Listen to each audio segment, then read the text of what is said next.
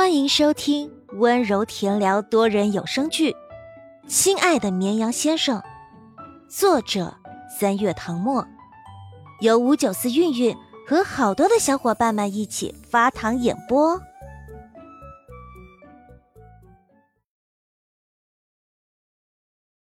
第八十七章，还请公主将就一下吧。一块蛋糕在你一口我一口的分食中越来越少，两人居然都没发觉不对劲，直到剩下最后一口，姜时宴倏地顿住了。他身体紧绷，手停在两人中间，不知道该把这勺蛋糕喂给陆眠，还是喂给自己。陆眠抬眸凝视他，像是也反应过来了，他们好像一直用的是同一把勺子。岂不是间接那什么？想到此，他热血冲上脑门，整个人都如同待在壁炉旁，快要烤化了。他刚才脑子里都在想什么啊？只觉得今晚的生日蛋糕特别好吃，一口接一口，根本停不下来，居然忽略了这么重要的事。越想越羞窘，陆眠的耳根都染上了绯红。满脑子都想着这个时候最好来个意外，打破这种要命的尴尬。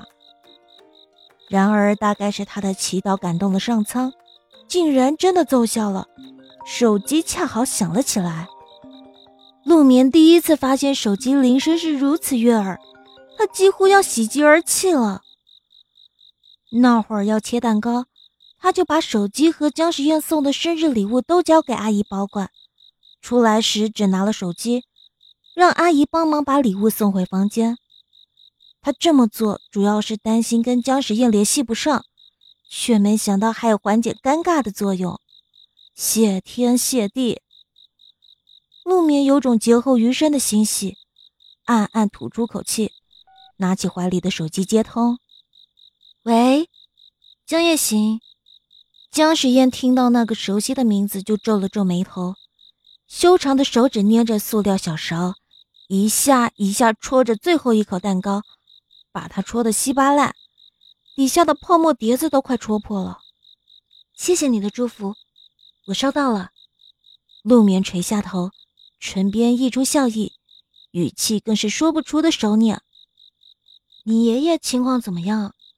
电话那边的江夜行像是浑身轻松，声音也如是重负般轻快。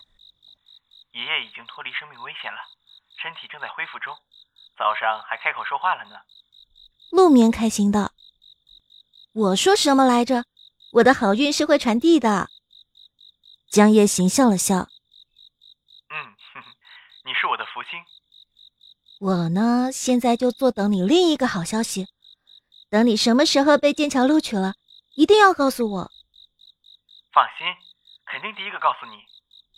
这是你说的哦。”陆眠说：“说不定我放寒假会去英国，到时候再让你这个东道主请我吃大餐。”舅舅的女儿萨娜每次打电话过来都邀请他去英国做客，他总是推迟也不好。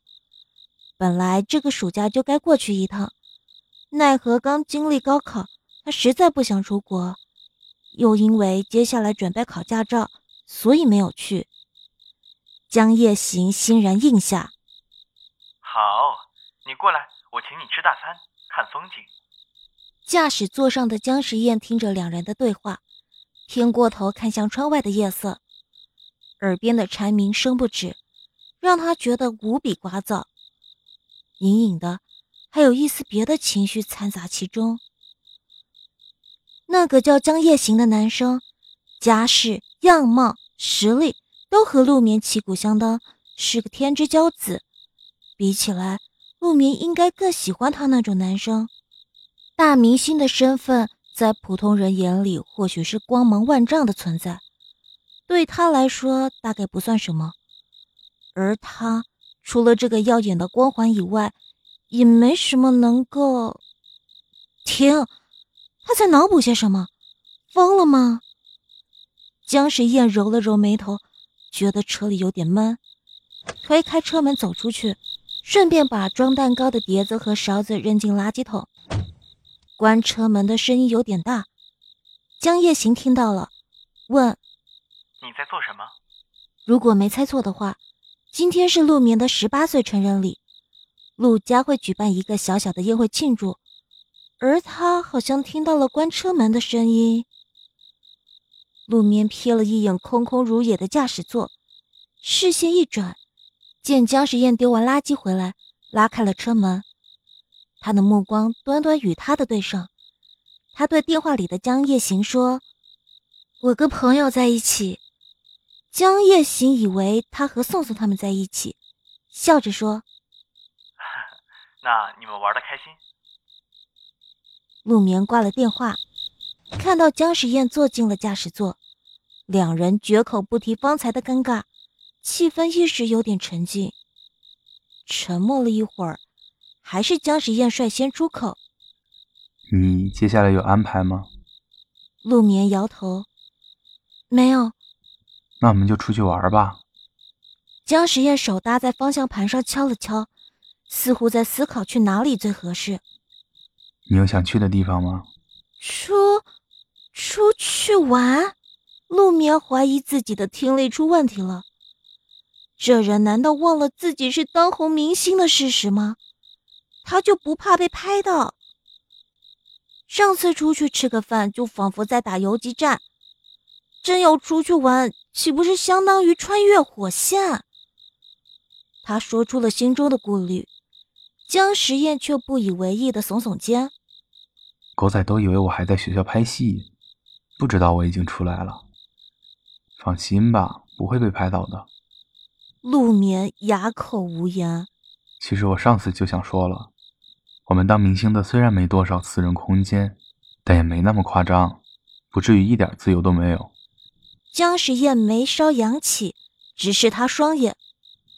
那么，陆眠小姐，想好去哪儿了吗？陆眠一时想不到去哪儿。他话是这么说的，没错。他却没办法真正做到心无挂碍。没有想好吗？那就边走边想。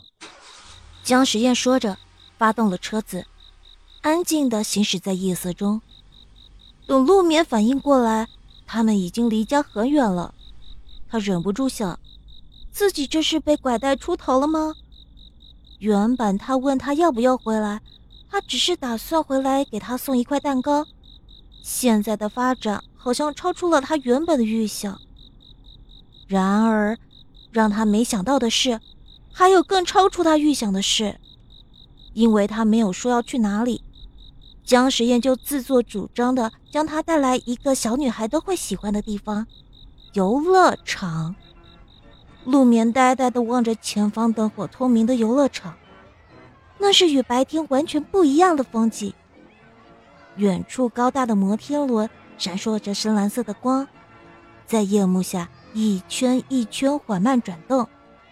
旋转木马唱着动人的歌谣，高低起伏，像童话一般梦幻。还有漂亮的糖果屋和呼啦啦驶过去的观光小火车。空中不知从哪儿飘来许多泡泡，越飞越高。即使是闷热的夏夜，这样的地方也让人心情愉快。陆眠惊喜回头，却发现姜时宴不知何时也正在看自己。见他看过来，他故作绅士的做了个邀请的手势。比不上魔都的迪士尼，还请公主将就一下吧。陆眠觉得这话有点耳熟，仔细想了想，这不正是那晚他在迪士尼附近的酒店里给他发烟花照片时说的话吗？他居然学他。本集结束，请继续收听下一集。